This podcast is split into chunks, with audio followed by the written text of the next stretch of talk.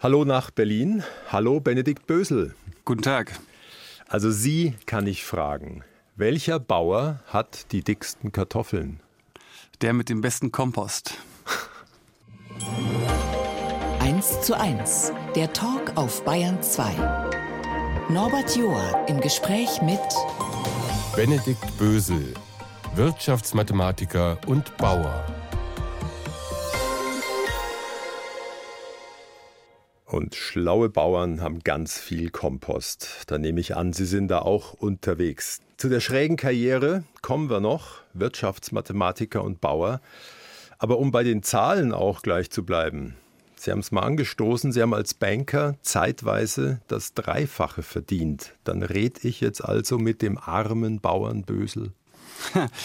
Ich habe das große Glück gehabt, zu wissen, dass wenn man über Reichtum oder Armut spricht, es tatsächlich gar nicht ums Geld geht, zumindest nicht auf den ersten Blick, sondern ich habe jetzt einen unglaublichen Reichtum, in dem ich halt tolle Projekte starten kann, mit großartigen Menschen arbeiten kann, auch Zeit für die Familie finden kann und äh, einfach mit viel Freude und Mut jeden Tag ins Leben gehe. Das ähm, ist sehr, sehr viel wert dann ist Ihre Art des Landlebens unbezahlbar und Ihre Mission ist die regenerative Landwirtschaft. Zu der kommen wir noch im Laufe der Stunde. Ich würde aber gern erstmal mit Ihnen nach Altmadlitz gehen, Großraum Frankfurt-Oder an der polnischen Grenze. Wie schaut denn Ihr Zuhause aus? Sehr schön. Unsere Region ist wirklich eine der schönsten Regionen in Brandenburg. Ganz schön, wie man sich das vorstellt, mit vielen Seen und, und auch schönen Weiten und auch noch viel Waldstrukturen. Auf den zweiten Blick ähm, erkennt man aber auch, dass wir mit großer Trockenheit zu kämpfen haben, auch sehr sandige Böden haben und das stellt uns für eine große Herausforderung, die wir versuchen mit Mut anzugehen. Aber wenn ich das richtig gesehen habe, ich habe auf der Karte geschaut, das Luftbild, Bauer Bösel lebt in einer Art Schloss. Ja, nicht ganz. Übrigens, wenn Sie schon sagen Bauer Bösel, äh, das freut mich auch immer noch besser als der bärtige Biobauer Benedikt Bösel. Das wäre dann sozusagen. Die SZ hat mal gesagt, sieht aus wie ein Mega-Hipster vom Land. Ja, wissen Sie, ich wollte immer gerne aussehen wie ein Hipster, aber ich war leider nie cool genug. Wenn das sozusagen jetzt durch die Hintertür kommt, dann nehme ich das gerne. Ist Ihnen recht, dann ernten Sie das gleich mit. Also es ist ein altes Schlossgut. Genau, es ist ein alter Betrieb, der auf die Familie von meinem Stiefgroßvater zurückgeht. Er ist dann 45 geflüchtet als 19-Jähriger und hat äh, noch seine Mutter und einige Menschen aus den umliegenden Dörfern mitgenommen und kam dann zusammen mit meinen Eltern nach der Wende zurück und die haben dann gemeinsam im Grunde genommen Stück für Stück über viele Jahre den Betrieb wieder aufgebaut und die Flächen zurückgekauft und konnten die Häuser sanieren und, und die Land- und Forstwirtschaft wieder starten. Ja, Stück für Stück und Flächen. Ich glaube, wir müssen mal klar machen, über welche Größenordnung wir sprechen. Ich habe nachgeblättert, der bayerische Durchschnittshof. Was meinen Sie, wie viel Hektar hat der? 35. Ja, ziemlich genau. Ich glaube, 38 sind es jetzt. Der Brandenburger hm. 240, der Mittelwert. Und Sie haben? 1000 Hektar. Das sind fast 2000 Fußballfelder. Also das ist schon eine Riesenfläche, aber damit kommt eben auch eine Riesenverantwortung. Zu den 1000 Hektar Ackerland kommen noch 2000 Hektar Wald. Ja, absolut. Und da ist die Verantwortung fast noch größer, denn wir haben in, in ganz Berlin und Brandenburg über 70, äh, ich glaube sogar 80 Prozent Kiefermonokultur. Und da kommt eine Herausforderung auf uns zu, die ist wirklich kaum in, in, in, Worte zu fassen, denn wir haben drastisch sinkende Wasserpegel, also Grundwasserpegel und äh, leider kommt von oben auch nicht genug. Also da haben wir viele Themen und, und, und Aufgaben vor uns, die es gilt anzugehen. Sie haben ja noch ein ganzes langes Leben vor sich, gerade mal Halbzeit mit 38. Nee, ich bin schon 40, also fast, ja. Ja, aber um Sie herum haben Sie ja Mitstreiter. Also 30 Mitarbeiter und 150 Rinder. Wie alt werden die? Bei den Rindern ist es so, die, die wir schlachten, wir machen übrigens einen Weideschuss, also wir schießen die selber auf der Weide ohne jeglichen Stress, mit sehr viel Ruhe und Respekt. Die sind meistens 24 Monate, 25 Monate, 26 Monate. Also die übrige Herde, also gerade die Muttertiere und ganzen anderen werden halt ihr ganzes Leben gepflegt und äh, unsere Aufgabe besteht darin, denen das schönstmögliche Leben sozusagen zu ermöglichen, äh, weil sie uns wiederum helfen, unsere Ziele zu erfüllen in Bezug auf Bodenaufbau und Biodiversität und dafür bewegen wir die Tiere tagtäglich mehrfach und geben ihnen immer eine neue Weide zu fressen. Das Fleisch landet zum Teil auch dort, wo Sie jetzt sind, in der Hauptstadt Berlin, wie auch Kartoffeln, Obst. Jetzt ruht Ihre Gegenwart und auch die Zukunft im und auf dem Boden. Da werden wir noch oft drauf kommen. Der Boden ist das A und O, sagen Sie. Und wenn man ja. näher hinschaut, also Risse im Boden durch die Dürre gab es schon lang. Also Ostbrandenburg ist ja bekannt für die Trockenheit. Wann gab es den letzten Landregen zum Beispiel mal so einen Tag lang? Also ich muss sagen, wir sind aktuell im Frühjahr sehr glücklich. Wir haben jetzt seit Anfang des Jahres bei uns auf dem Standort ca. 160 Millimeter Niederschlag. Das ist schon für unsere Region super. Also da bin ich erstmal sehr, sehr dankbar für. Es ist allerdings in der Tat so, dass wir in den letzten fünf Jahren wirklich jedes Jahr eine Dürre hatten und das stellt uns für unglaubliche Herausforderungen, denn ich habe es kurz schon angesprochen, wir haben einfach diese sinkenden Grundwasserspiegel, das ist für den Wald und das Ökosystem insgesamt ein Riesenproblem und natürlich auch, wenn wir Getreide anbauen wollen, wenn wir, wenn wir Feldfrüchte anbauen wollen, brauchen wir halt insbesondere im Frühjahr den Regen und wenn der dann ausbleibt, dann, dann wird es wirklich anspruchsvoll und ich mache das jetzt ja seit einigen Jahren wirklich nochmal intensiver geworden. Und darauf müssen wir uns auch einstellen. Also Sie haben ja den schönen Namen gewählt, Gut und Bösel. Wenn man jetzt weiterfragt, was läuft gerade gut und wo schaut's Bösel aus? das, die, die Frage gefällt mir. Also früher, weil ich auch sehr ungeduldig bin, haben wir Obstbäume gekauft, Apfelbäume und die waren dann irgendwie drei, vier Jahre alt aus der Baumschule und die sind halt dann schon sehr hoch und haben irgendwie eine Krone und dann pflanzte die aus und die haben aber sehr kleine Wurzeln. Unter anderem auch, weil in diesem Substrat, wo die hochgezogen werden, sie halt alles an Nährstoffen und an Wasser haben, was sie brauchen und die Wurzeln dann irgendwie faul werden. Und dann haben wir gemerkt, dass diese Bäume im Grunde genommen gar nicht die Chance haben, wirklich anzuwachsen, gar nicht richtig auch in dieses harte Klima da reinpassen. Ähm, und jetzt haben wir angefangen, wirklich nur noch über Saatgut zu pflanzen. Also wir gehen zu Mostereien, sammeln dort gepresste Äpfel sozusagen ein, die, die aus denen Apfelsaft gemacht wurde. Und diese ganzen Apfelsamen, die reihen wir dann sozusagen in den Boden und dann entspringt sozusagen der Baum aus dem Apfelsamen an der Stelle, wo der Boden genau so richtig ist und mit dem, mit dem Samen harmoniert. Und diese Bäume sind also das kann man sich nicht vorstellen. Wir hatten das letztes Jahr, hatten wir wochenlang keinen Regen. Wir hatten diese unglaublichen Hitzetemperaturen und diese jungen Bäume standen in der Sonne und hatten überhaupt keine Probleme, waren wunderbar angepasst, haben einfach gestrahlt und das zu sehen, ist, ist ein Riesenerfolg, denn diese ganzen Daten und diese ganzen Erkenntnisse versuchen wir eben auch aufzunehmen, um sie später auch mit anderen teilen zu können. Und das sind für uns großartige Erfolge. Aber klar, es läuft jeden Tag irgendwas Bösel. Ähm, also, und das fängt wahrscheinlich im Zweifel immer mit mir an. Und das gehört aber auch dazu. Ja? Ähm, wo Sonne ist, muss auch Schatten sein. Auf einer ziemlich großen Fläche, also wer mitgerechnet hat, drei Quadratkilometer, Gut und Bösel. Bayern 2, 1 zu 1 der Talk. Und mit mir in Berlin verbunden ist der Bauer Benedikt Bösel. Schon mal danke für die 70 Kilometer von Ihrem Gut bei Altmadlitz ins Hauptstadtstudio. Sie haben erzählt, dass in Ostbrandenburg schon immer Dürre und Trockenheit herrschte und auf dem Sandboden gab es wenig Ertrag. Hat sich daran jetzt so groß was geändert, schon binnen der letzten 20 Jahre? Diese Dürren und ganz speziell redet man auch von Blitzdürren. Das sind eigentlich die Dinge, die für uns immer gefährlicher werden. Sofern ich aber informiert bin, glaube ich, sind auch die Temperaturen und die Durchschnittstemperaturen eigentlich gestiegen in den letzten Jahren. Ich habe nur irgendwo mir rausgestrichen, viele Brandenburger Höfe hätten in den letzten fünf Jahren Vieh abgeschafft, weil schlicht kein Futter wächst. Ja, klar. Ich meine, wenn du dann nicht mehr das an Futter sozusagen auf deinen eigenen Flächen ernten kannst, was du brauchst, um deine Tiere zu versorgen, hast du natürlich unglaubliche Probleme. Und dann gibt es eigentlich nur einige wenige unangenehme Entscheidungen, die du treffen kannst. Entweder Futter einkaufen, das wird dann natürlich extrem teuer. Das heißt, das Geschäftsmodell wird dann zumindest zu der Zeit eher negativ.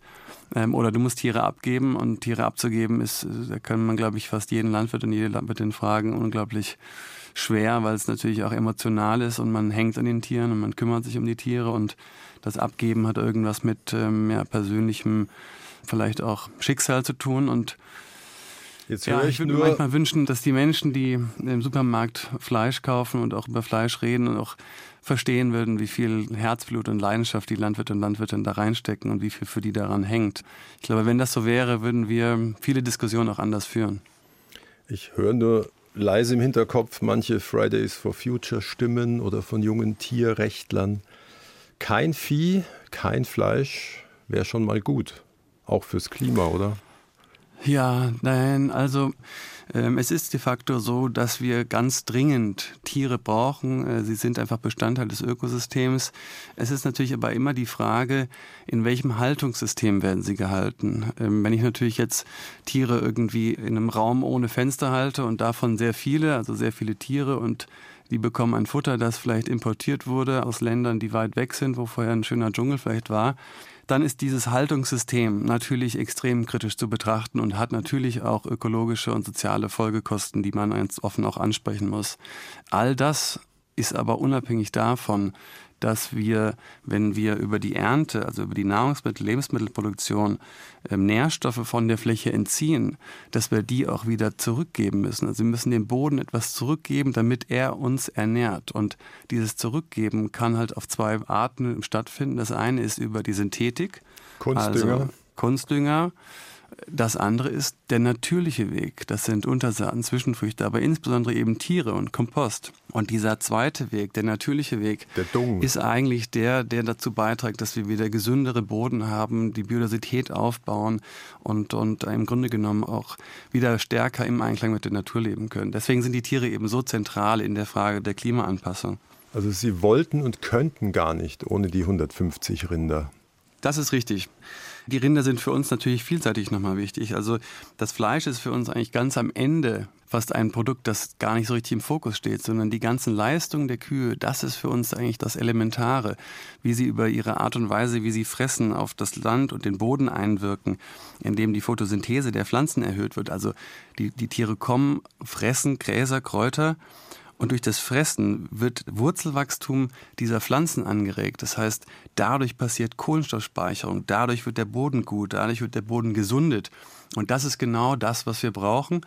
Und übrigens hat diese Beweidungsfunktion der Tiere auch noch einen unglaublichen Einfluss auf das Kühlen des Planeten, weil dadurch die ganze Zeit über die Photosynthese eben der Austausch der Nährstoffe und des Wassers und der Kühlungseffekte eintritt. Und das ist eben ganz entscheidend, auch in Bezug auf den Klimawandel. Und die Rinder ziehen ja auch dreimal um am Tag, um den Boden nicht zu überweiden.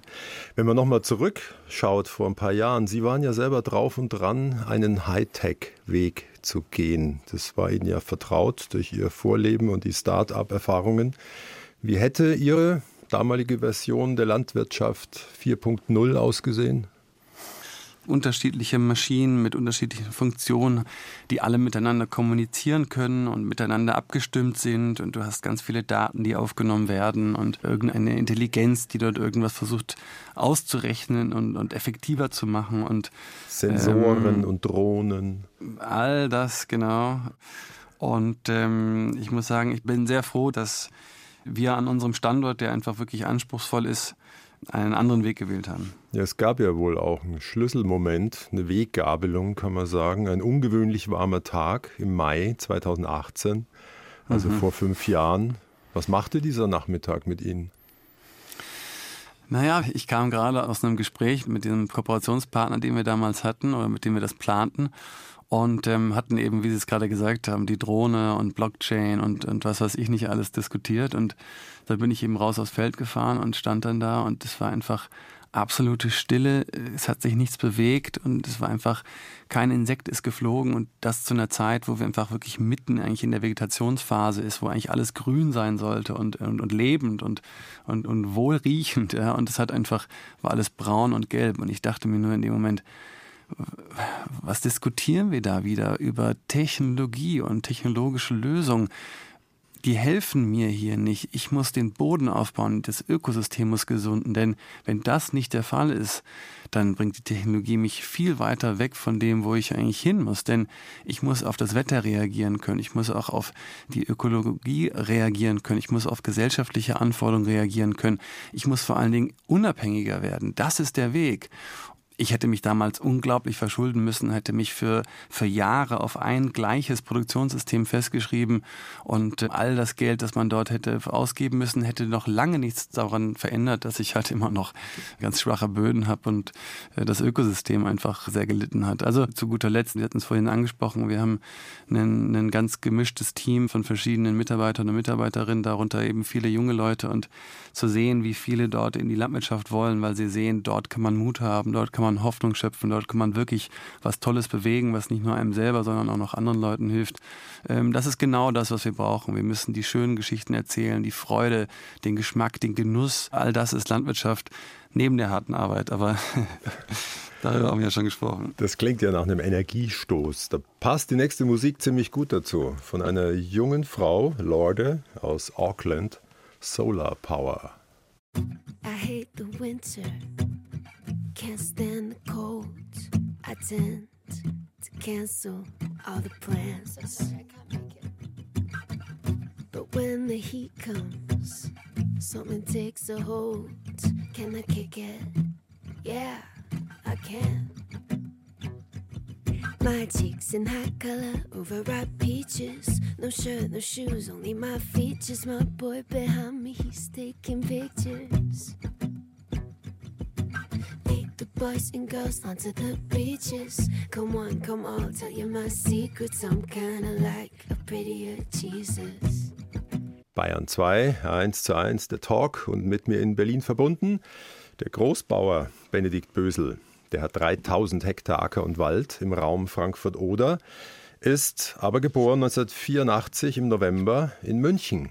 Dann aufgewachsen zeitweise im Großraum Köln, der Vater Banker, die Mutter in der Immobilienwirtschaft. Also es klingt so, als ob da mal jahrelang kein Bauernhof in Sichtweite war in ihrem Leben. Naja, gut, nach der Wende war ich ja acht, neun Jahre alt und damals hatten meine Eltern das Projekt ja schon begonnen, also den Versuch des Aufbaus des Gutes meines Stiefgroßvaters.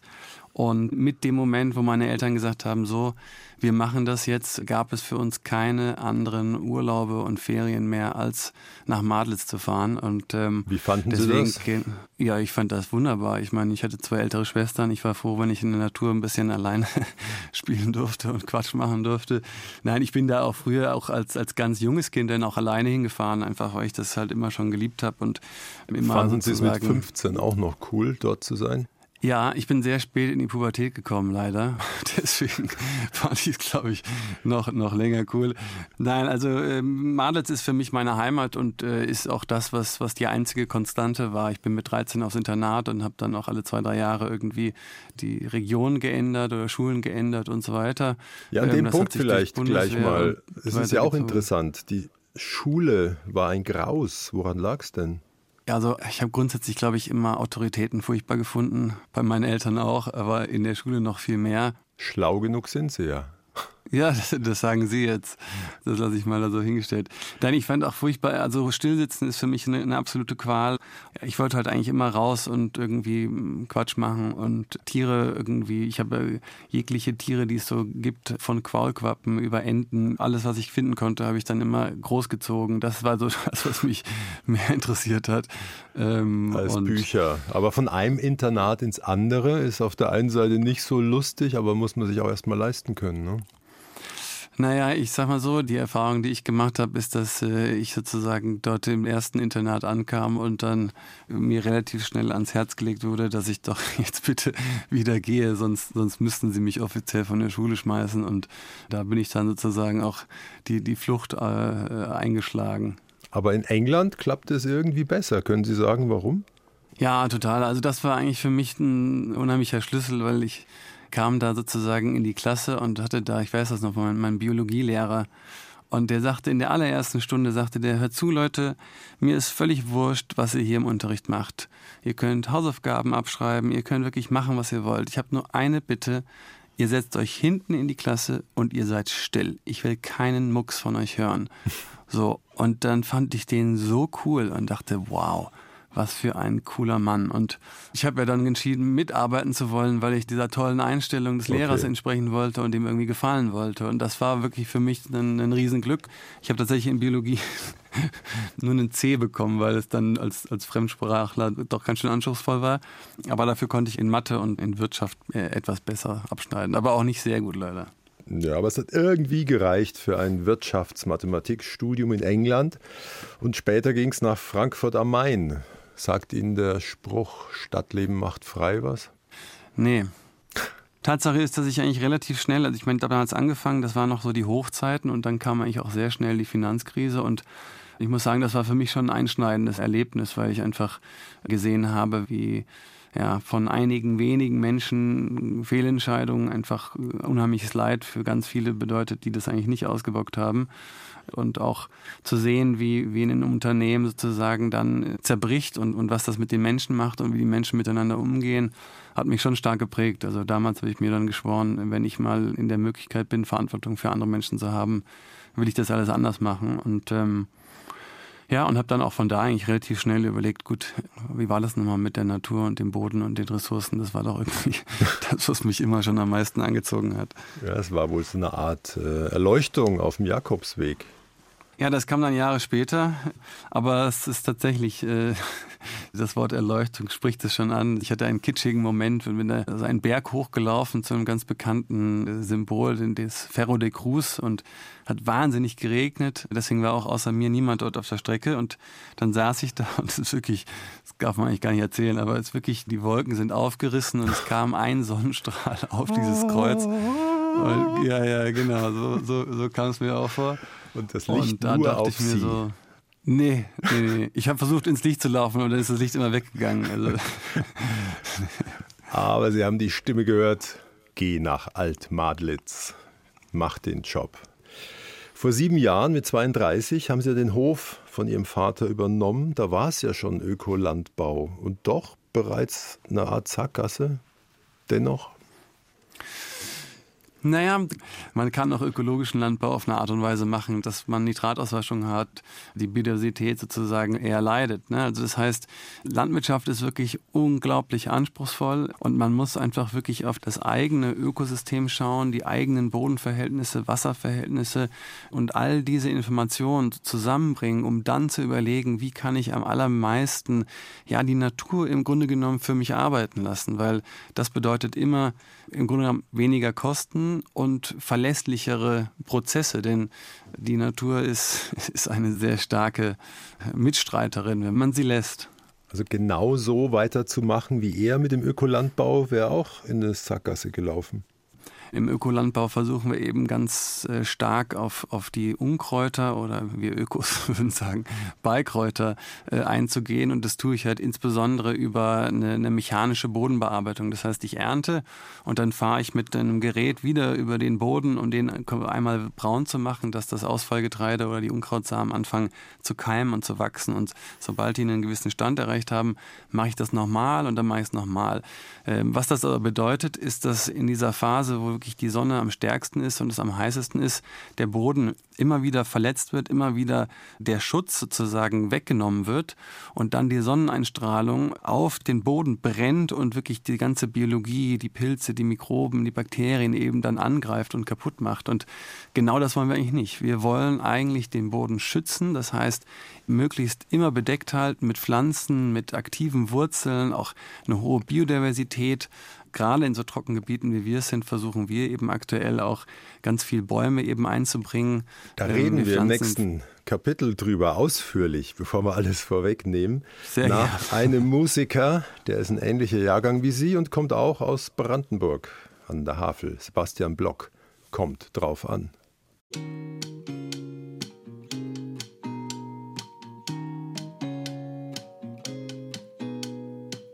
Man setzt dich hin und du stehst auf, legst dich irgendwo dazwischen. Du wirst berufen, bist du bereit? Du willst noch so viel machen, hast du jemals dafür Zeit?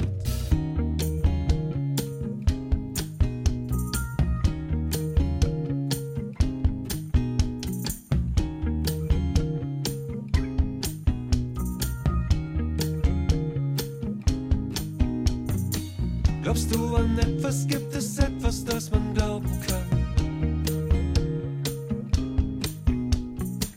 Glaubst du an etwas? Gibt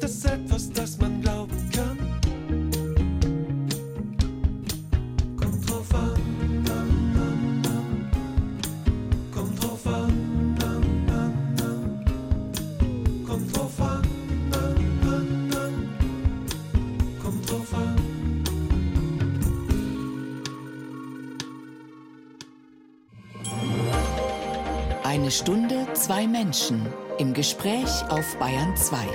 Norbert Joa trifft Benedikt Bösel sagt, der Boden ist das A und O. Ich treffe ihn leider nicht, aber ich sehe ihn im Geiste nicken in Berlin. Ohne gesunden Boden ist alles sinnlos. Aber warum ist der Boden überhaupt krank? Also ich habe gesehen, die EU rechnet mit zwei Dritteln ausgelaugter Ackerfläche. Warum ist der Boden krank? Ich würde es mal zusammenfassen, in- insofern, als dass wir in den letzten 30, 40 Jahren den Fokus darauf gelegt haben, wie können wir möglichst viel produzieren und das so günstig wie möglich, und zwar weltweit.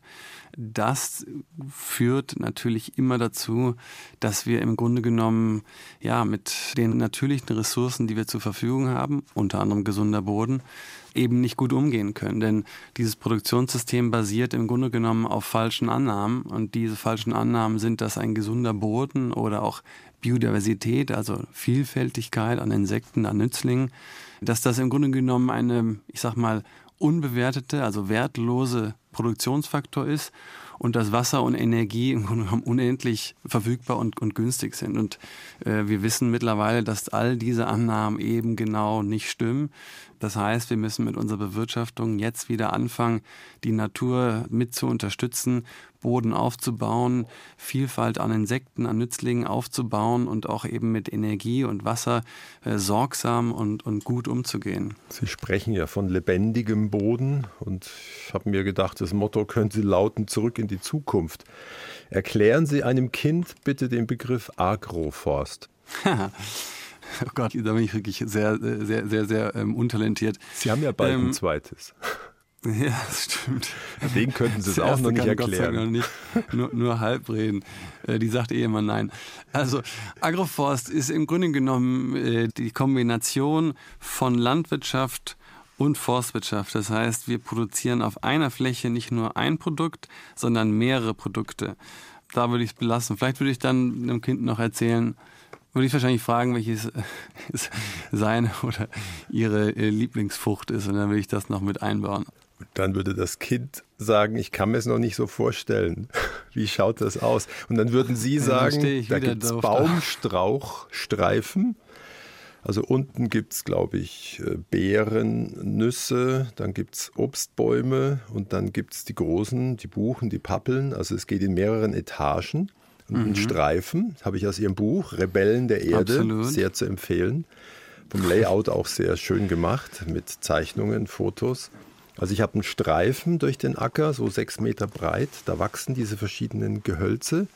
Und dann kommen, wenn ich das richtig verstanden habe, glaube 36 Meter Ackerfläche zum nächsten Streifen. Da werden aber manche sagen, äh, das kostet mich erstmal Ackerfläche wegen dieses Baumstrauchstreifens. Und in dem Korridor dazwischen tun sich ja die Riesenmähmaschinen schwer. Erstmal ist wichtig zu sagen, Agroforst ist, ist eine unglaublich flexible Methode, die halt immer wirklich auf meine persönliche Situation, also meinen Acker, meine Umwelt, meinen Hof angepasst werden kann. Das heißt, der Baumstreifen kann einen Meter breit sein, der kann sechs Meter breit sein und die Abstände können eben auch weit variieren. Das kann ich also alles frei wählen und auch auf meine Maschinen, ob sie klein oder groß sind, auch entsprechend anpassen, dass das alles gut durchdacht sein muss und, und funktionieren muss. Über diese Baumstreifen, die einigermaßen einigermaßen gleichmäßig über den Acker verteilt sind, können wir eben die Windgeschwindigkeit auf dem Acker reduzieren. Das heißt, wir verändern damit zwischen den Baumstreifen das Mikroklima. Heißt so viel wie, wenn wir dort ein bisschen Feuchtigkeit haben nach einem Regenschauer oder auch nach Tau, können eben die Pflanzen oder der Boden das Wasser sehr viel besser aufnehmen. Noch dazu haben wir dort, wo die Bäume eben gepflanzt sind, eine ganz besondere Aufnahme und Zunahme von Kohlenstoff, also von Humus. Diese Baumstreifen können auch wieder andere Schutzfunktionen in Bezug auf Winderosion, Wassererosion übernehmen. Ähm, und noch dazu, und da wird es dann wirklich spannend, können wir eben in den Baumstreifen ganz spannende weitere Produkte anbauen, Beeren, Früchte, Nüsse. Und wenn wir die sozusagen auch noch in der Ernte als Produkt kombinieren, können wir als Landwirte und Landwirtin zum einen unabhängiger werden. Wir haben aber auch noch ein weiteres Produkt neben vielleicht Getreide. Damit haben wir auch wieder ein weiteres Produkt, das vielleicht anders auf klimatische Verhältnisse reagiert. Das heißt, das eine könnte bei mehr Regen etwas besser sein, das andere etwas weniger gut und vice versa. Also es ist auch eine, eine Risikominimierungsstrategie. Also ist es wirklich eine großartige Möglichkeit, sich für die Zukunft zu wappnen. Aber es muss eben an den Standard angepasst werden, was die Sorten, die Art und Weise, wie es gepflanzt ist und, und noch einige weitere Faktoren angeht. Und was ich auch gelernt habe, wichtig ist ein großflächiger, dauernder Pflanzenbewuchs. Das verhindert Erosion. Die Strahlung haut nicht so rein in die Erdkrume. Die Verdunstung mhm. wird minimiert. Je mehr Pflanzen ich habe, je dichter die stehen und je vitaler die sind und insbesondere auch je vielfältiger diese Mischung ist, desto stärker kann der Boden zusammen mit den Pflanzen und zusammen mit den ganzen äh, Lebewesen und, und, und Bestandteilen des Bodens im Grunde genommen sich selber auch helfen und austarieren in diesen extremen Dürrephasen auch weiter sozusagen überleben zu können, Nährstoffe aufnehmen zu können, sich gegenseitig auch zu unterstützen. Also die Natur kann das alles schon. Äh, wir müssen sie sozusagen nur, nur verstehen und ihr auch diese Intelligenz einräumen. Ja, Sie streifen es auch in Ihrem Buch. Vor 70 Jahren gab es ja quasi die Weisung, weg mit diesen ganzen Hecken und Gehölzen und was im Weg rumsteht und Maschineneinsatz erschwert oder Hütewälder braucht es auch nicht mehr. Das hätte einen Kahlschlag erzeugt und jetzt müssen wir quasi zurück in die Vergangenheit, kann man sagen?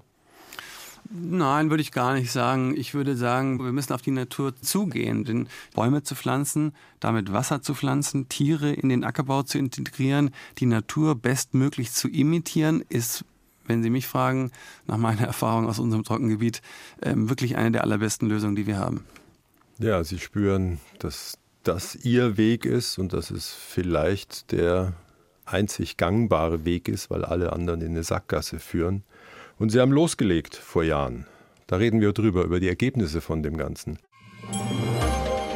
Zu Gast bei Norbert Joa.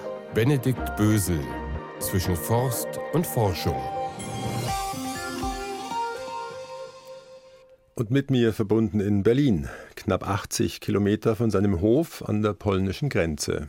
Aber auch da gibt es Hightech-Sensoren im Boden im Dienste der regenerativen Landwirtschaft, um zu schauen, ob sich was ändert. Und können Sie schon mal sagen, nach fünf, sechs Jahren? Im Grunde genommen können wir schon ganz viel sagen. Wir haben ja schon viel geschafft. Lustigerweise können wir aber auch noch nicht genug sagen und, und sind auch irgendwo auch noch ganz am Anfang. Also äh, wir haben letztes Jahr eben dieses Phänomen gehabt, dass wir eben kurz nach der Ernte diese unglaubliche Hitzeperiode und Trockenheitsperiode gehabt haben.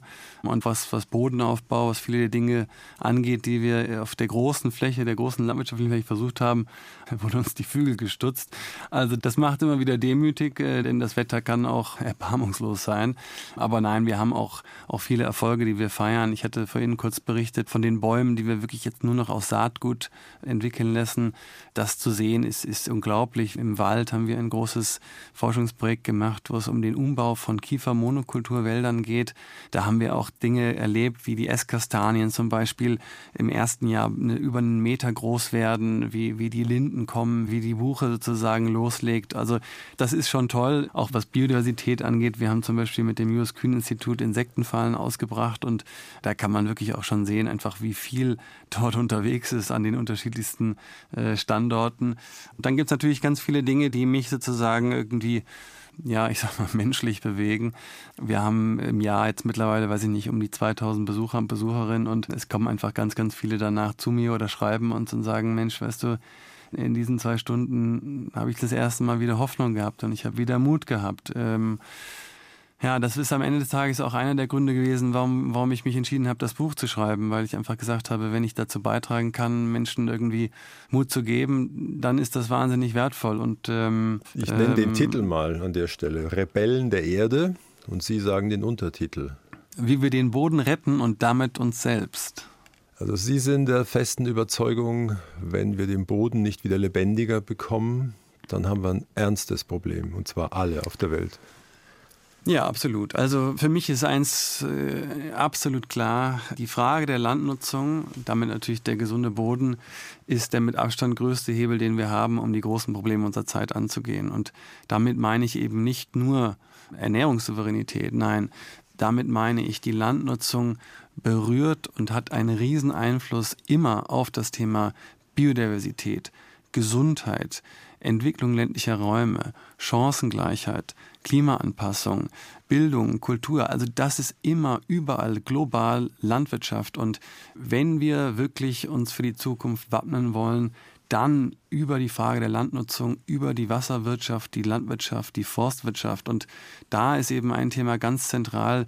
Wir reden heute viel zu viel über die Landwirtschaft als Primärproduktion, also als Lebensmittelproduktion, was sie natürlich ist aber sie ist eben auch noch viel, viel mehr. Und wenn wir das sozusagen annehmen würden und auch das entsprechend in die Wissenschaft, in die Technologieentwicklung, in die Politik übertragen, auch natürlich in die Bildung und Ausbildung, dann haben wir wirklich großartige Chancen, das Ruder rumzureißen. Aber es liegt noch viel Arbeit vor uns. Wenn einer dazwischen ruft, wir bekommen acht Milliarden Menschen nicht satt, ohne industrielle Landwirtschaft, Kunstdünger und Pflanzenschutz. Das ist ein Argument, das sich wahnsinnig weit verbreitet hat und natürlich auch häufig irgendwo gehört wird.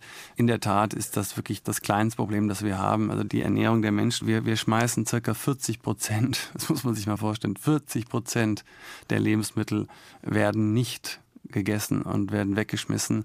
Dazu haben wir riesen Flächen. Ich glaube, es sind äh, bei manchen Produkten 60, 70 Prozent der weltweiten landwirtschaftlichen Anbaufläche, die ausschließlich für Tiere hergestellt werden. Oft ist es so, dass diese Tiere dann ein Futter bekommen, für das ihre Mägen gar nicht gemacht sind. Das heißt, wir füttern äh, Nährstoffe und Dinge an Tiere, die das eigentlich so gar nicht haben wollen würden. Das ist natürlich ein krankes System. Das können wir uns auch nicht leisten. Das ist natürlich auch völlig fehlgeleitet. Aber wir produzieren heute schon weit mehr, als wir eigentlich bräuchten. Wir müssten nur intelligenter damit umgehen. Wir müssten es fairer auch verteilen, insbesondere globaler Süden, globaler Norden. Ähm, Wir müssten mit unserer Tierhaltung komplett anders umgehen, im Grunde genommen die Tiere rausbringen, was Kühe angeht, sie auf Gräser, auf Grünland zu stellen, ihnen Dinge zu füttern, die wir übrigens auch auf dem Acker sozusagen ohne Ernährungswettbewerb zum Menschen herstellen können. Also wenn ich Ähm, Ihnen so also- zuhöre, wahre Klimaaktivisten sollten Bauern werden. Ah, das haben Sie wunderbar gesagt. Ja, da kann ich einen großen Haken dran machen. Wenn noch Höfe zu haben sind, mal ebenso. Aber Sie haben ja die ganzen großen Krisen auch im Kopf und Sie haben ja die Nachrichten und Sie haben ja auch die Daten. Sie stemmen sich da in Altmadlitz dagegen auf immerhin drei Quadratkilometer. Aber Ihre Tochter wird zwei Jahre, der Bruder ist unterwegs, der kommt im Mai. Blick voraus, es kann einem trotz alledem schon Angst und Bang werden, oder? Naja, ich meine, wir haben alle mal gute und, und schlechte Tage, das glaube ich gehört dazu. Ich habe neulich von einem Freund ein Zitat gelesen, wir haben keine Zeit mehr, pessimistisch zu sein. Das fand ich ganz treffend. Die Frage ist doch, wie stehe ich auf, wie fühle ich mich, wenn ich aufstehe, wie geht's mir, wie geht's meiner Familie, wie geht's meinen Freunden. Wenn ich etwas mache, wenn ich etwas anfange, was sinnhaft ist, sinnstiftend ist, und zwar im Sinne der Natur, der Menschen, meiner Ängsten, meiner Familie, ganz egal, dann tue ich etwas gegen die Sorge, gegen die Ohnmacht, gegen die schlechte Laune, sondern ich bringe mich ein, ich investiere Zeit, Herzblut und Liebe für etwas, an was ich glaube, was hoffentlich auch noch außer mir noch anderen Leuten nutzt. Und wenn man das, glaube ich, macht, dann hat man eine große Chance, dann auch glücklich zu sein und davon viel mitzunehmen. Und das reicht doch schon. Das Leben ist kurz und tue was Gutes, hab Freude daran und alles wird gut. Also Sie ja, sind auch ich- sicher, sagen Sie in einem Kapitel in Rebellen der Erde, dass in einigen Jahren das Mikroklima in Altmadlitz zumindest auf Ihren drei Quadratkilometern erträglicher sein wird. als dort, wo keine Agroforsten sind, keine Baumreihen, kein Dauergrün und nicht Ja, eben genug Wasser im Boden. Da habe ich mich wahrscheinlich weit aus dem Fenster gelegt. Aber klar, ich glaube da ganz fest dran. Ich meine, wir wollen weiterhin Bäume pflanzen und Hecken pflanzen. Und was wir auch machen, ist zum Beispiel Sollrenaturierung. Also das heißt, das sind so von der Eiszeit mitten auf unseren Ackerfeldern so Verdichtungen im Boden, wo dann sich eigentlich früher mal das Wasser gehalten hat, was natürlich großartig ist für alle möglichen Frösche und Heuschrecken. Also gibt es ganz spannende Sachen und die sind jetzt über die letzten Jahre alle ausgetrocknet und mit Sediment vollgelaufen und die haben wir jetzt ein paar schon ausgebaggert und da fängt sich jetzt das Wasser und sammelt sich das Wasser. Das heißt, auch das sorgt eben dafür, dass ein Mikroklima entsteht und es ist einfach eine, riesen, eine Riesenfreude und macht viel Spaß, was man da noch alles machen kann und darauf muss man bauen.